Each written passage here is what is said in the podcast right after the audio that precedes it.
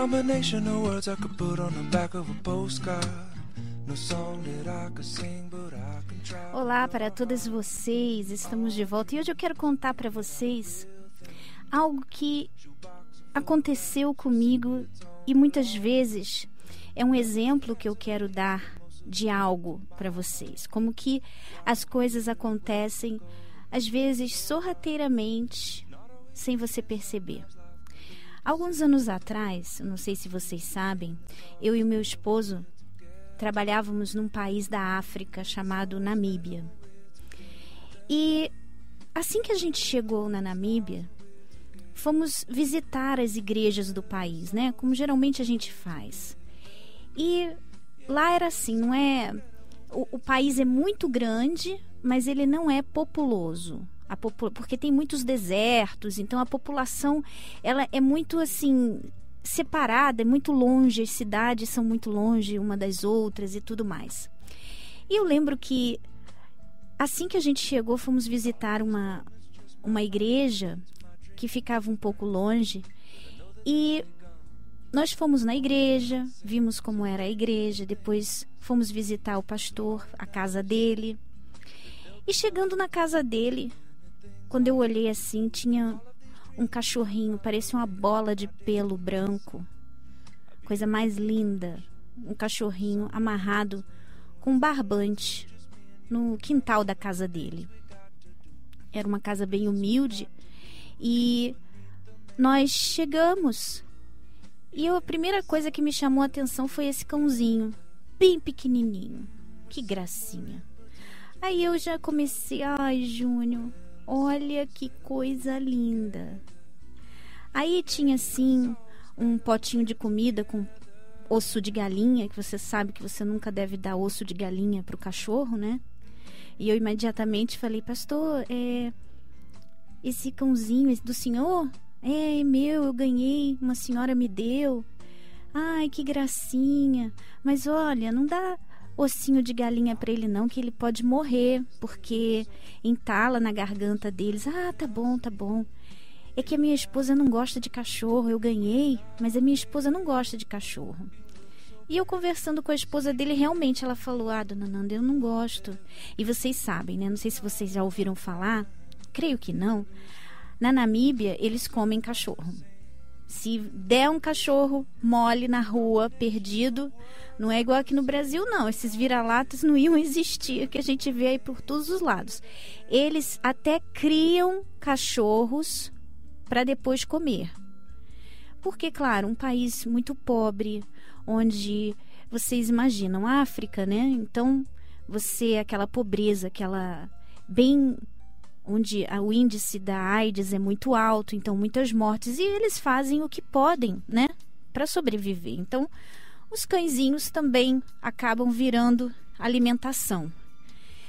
Então eu olhei aquele cãozinho e o meu coração começou a bater forte.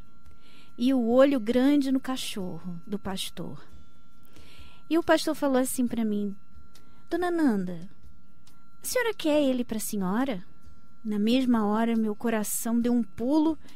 Aí eu falei assim: Não, coração desgraçado.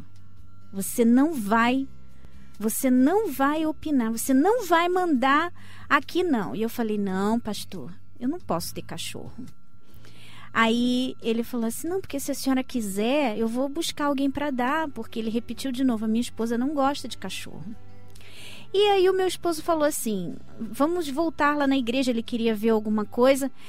E nisso, eu já tinha dito que eu não queria o cachorrinho, mas eu falei assim: mas eu vou dar um pouquinho de carinho para ele, né? Tadinho, coração.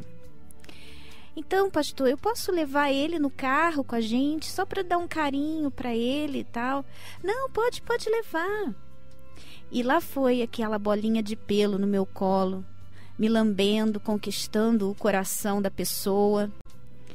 E chegou na igreja, o bichinho não queria sair do meu colo. Chegou no carro, ele não queria sair do meu colo. E quando eu fui embora, na hora de devolver o cachorro, o pastor ainda falou de novo: Tem certeza que a senhora não quer ele? Ele parece gostar muito de você. Eu, não, não quero. E continuei, voltamos para casa, toda a viagem de volta. E chegando em casa, passaram uns dias e toda hora vinha aquele, aquela bolinha de pelo. E eu imaginando, ele vai ter que arranjar alguém para dar. Quem que ele vai dar? E eu assim, não, meu coração não vai falar, meu coração não vai falar. Até que chegou um dia que sorrateiramente saiu da minha boca assim: Júnior, será que a gente não podia ficar com aquele cãozinho? Aí o Júnior, lá vem você agora com essa história. Você sabe, a gente viaja, o cachorro, a gente não pode ter cachorro, a gente sempre falou disso, que não íamos. Gente, nós abdicamos de ter filhos, não. Mas, Júnior, ele vai ter que achar alguém. O bichinho tava lá comendo osso de galinha. Por favor. Ó, se você quiser, você decide. Mas você que vai cuidar. Imediatamente a pessoa vai lá, pega o telefone, liga para o pastor. Pastor, o senhor ainda tem aquele cãozinho? Ah, tenho sim. Inclusive, eu já estava buscando uma pessoa. Não, não. O senhor pode trazer na próxima reunião de pastores? Eu vou ficar com ele. Aí pronto.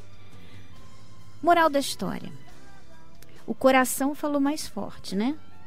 Anos depois, eu fui, nós fomos transferidos da Namíbia de volta para Londres. E aí, quem disse que eu conseguia alguém que, na minha visão, fosse capaz de dar amor e cuidar daquele bichinho? Quem? Ninguém. Então, vem a ideia, vamos levar conosco. Só que tem um detalhe: chegando na Inglaterra, os cachorrinhos tinham que ficar numa quarentena de seis meses.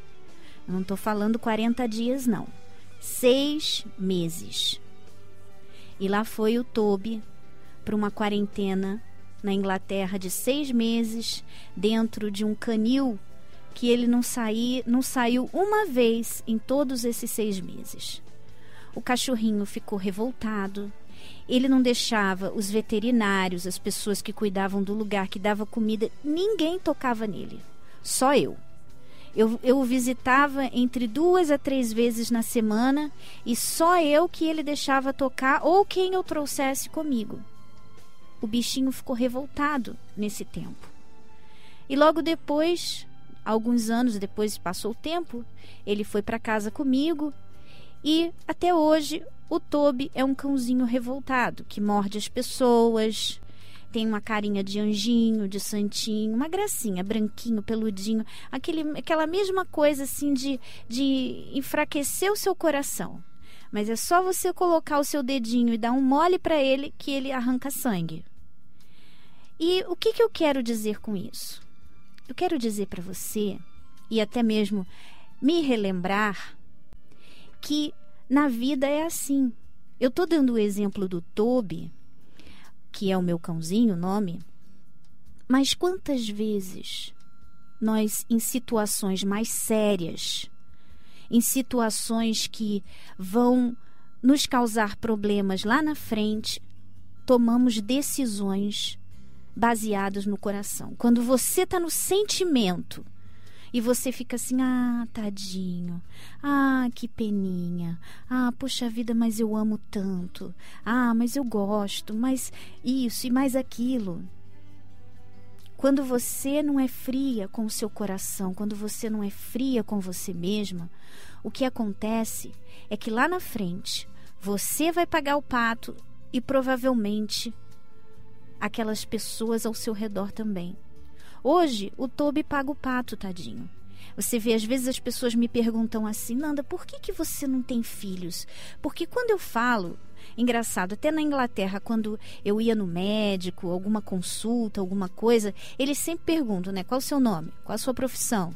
É, você é casada? Tem quantos filhos? Ah, eu não tenho filhos. Aí eles falam assim: você tem problema? Não, não tenho problema. Eu e meu marido decidimos não ter filhos. As pessoas ficam simplesmente escandalizadas. Mas exatamente porque as pessoas não têm uma visão além. Por exemplo, assim como eu dei o exemplo do meu cãozinho, que é revoltado, imagina Eu, com a vida que eu tenho, que uma hora eu estou aqui, outra hora eu estou ali, às vezes é um país bom, às vezes é um país ruim. Como que eu ia? Que tipo de vida que eu ia dar para um filho sem uma estabilidade? Olha só, isso é agir sem usar o coração. Isso é agir pensando lá na frente, pensando nas consequências, usando a fé. Quando eu e o Júnior decidimos fazer a obra de Deus no altar, nós sabíamos dos riscos de você você mora aqui um dia, você mora ali outro dia. E uma família, uma criança, ela precisa de estabilidade. Um lar precisa de estabilidade.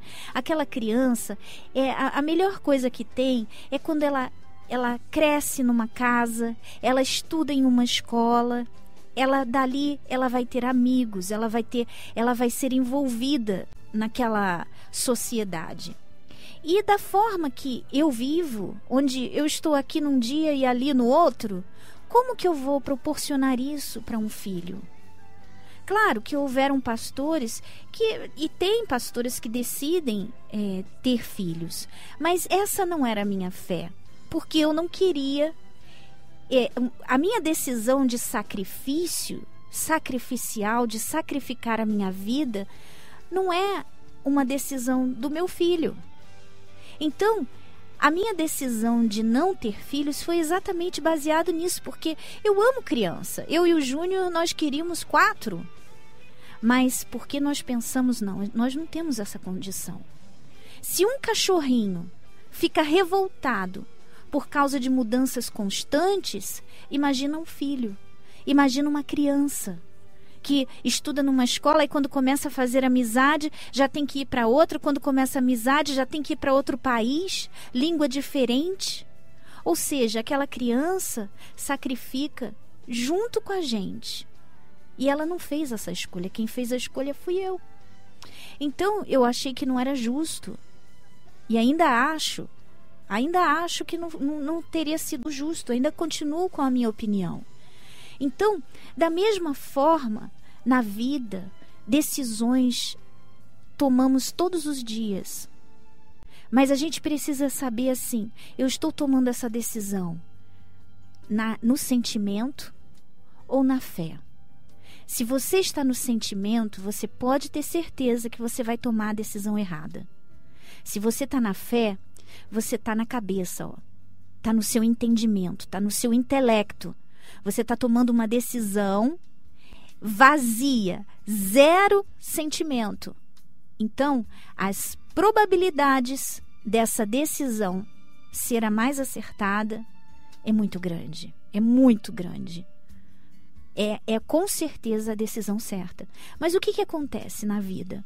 Muitas vezes, a maioria das vezes, a gente se, se nós ficamos lascadas, se pode dizer essa palavra, por quê? Porque toma as decisões baseadas em emoção. Quantas vezes você vê todos os sinais, você está namorando esse rapaz. Digamos que você está namorando há, há cinco meses ou há dez anos, não importa. Todos os sinais já estão ali. Você vê que ele já te traiu, ele já enganou, ele já mentiu, já fez de gato e sapato ou você é casada e o seu marido te engana, ele te trai, ele, ele pede desculpa e ele volta a fazer de novo. Ele diz que quer mudar, mas ele, ele não te dá a senha de nada. Ele esconde coisas na vida dele. Todos os sinais estão ali.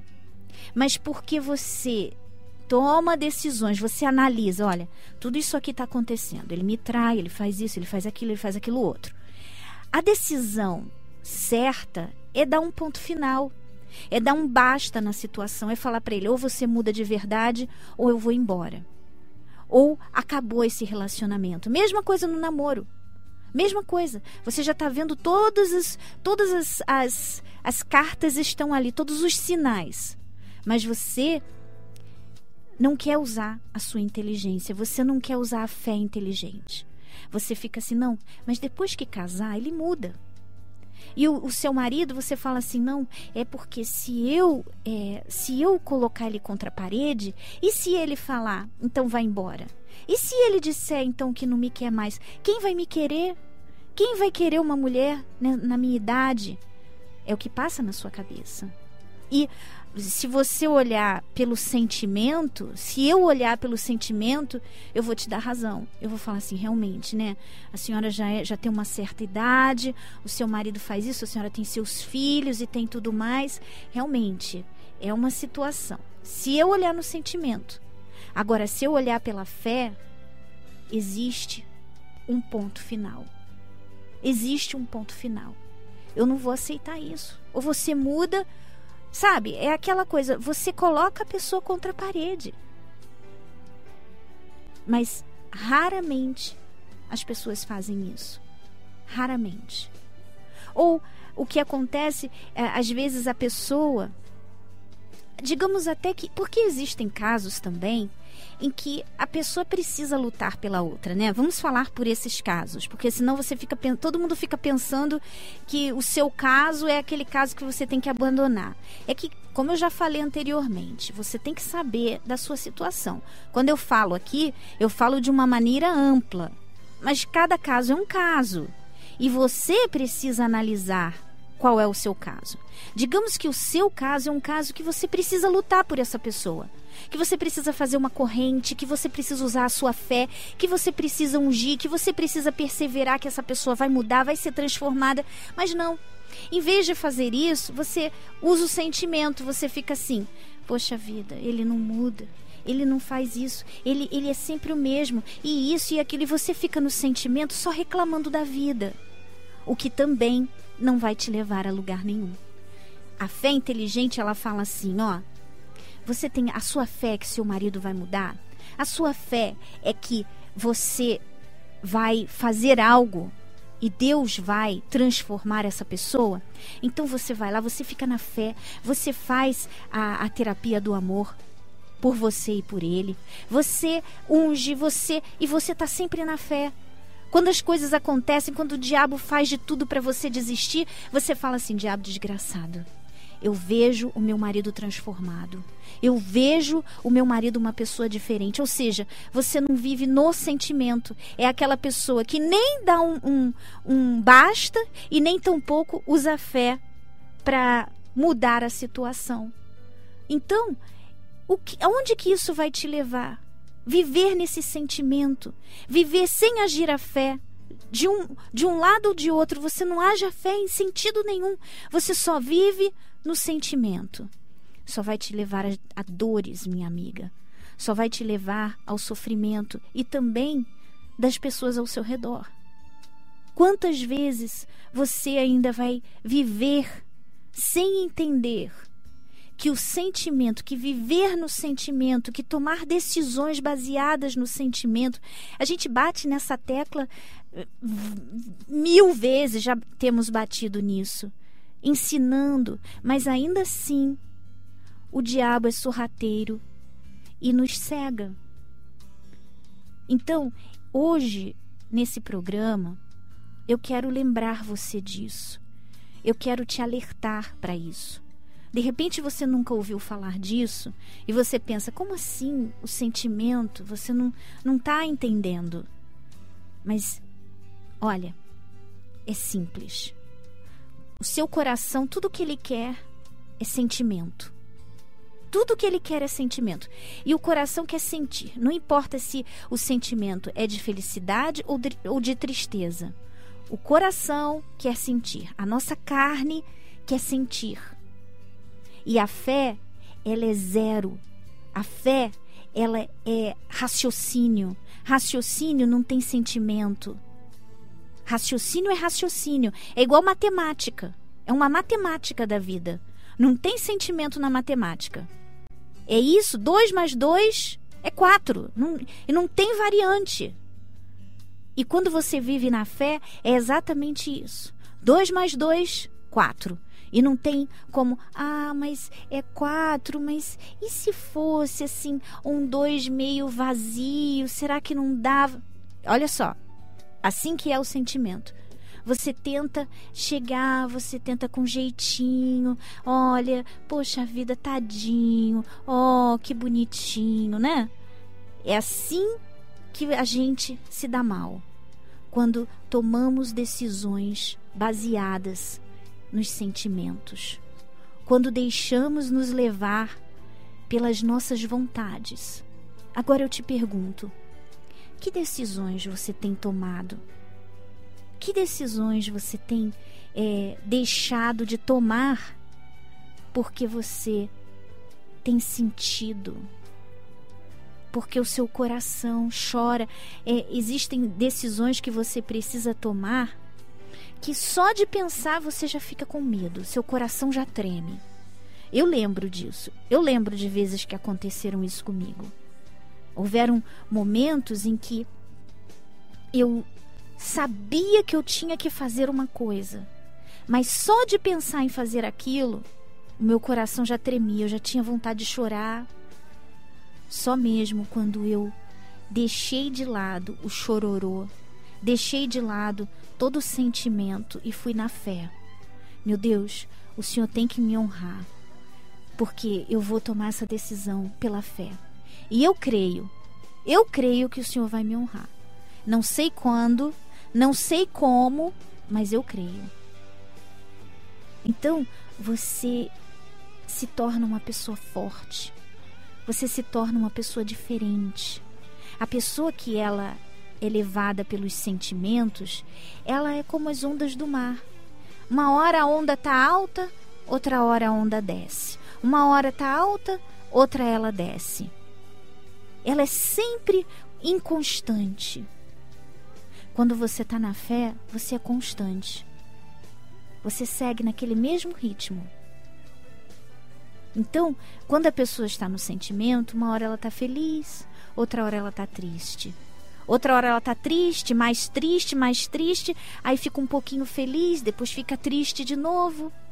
Quando você está na fé, as coisas acontecem para te entristecer, para fazer você ficar triste, mas porque você tem uma fé em Deus, porque você vê lá na frente, porque você vê coisas boas de tudo que é ruim que está acontecendo ao seu redor, então você não vai lá no fundo na tristeza, você continua.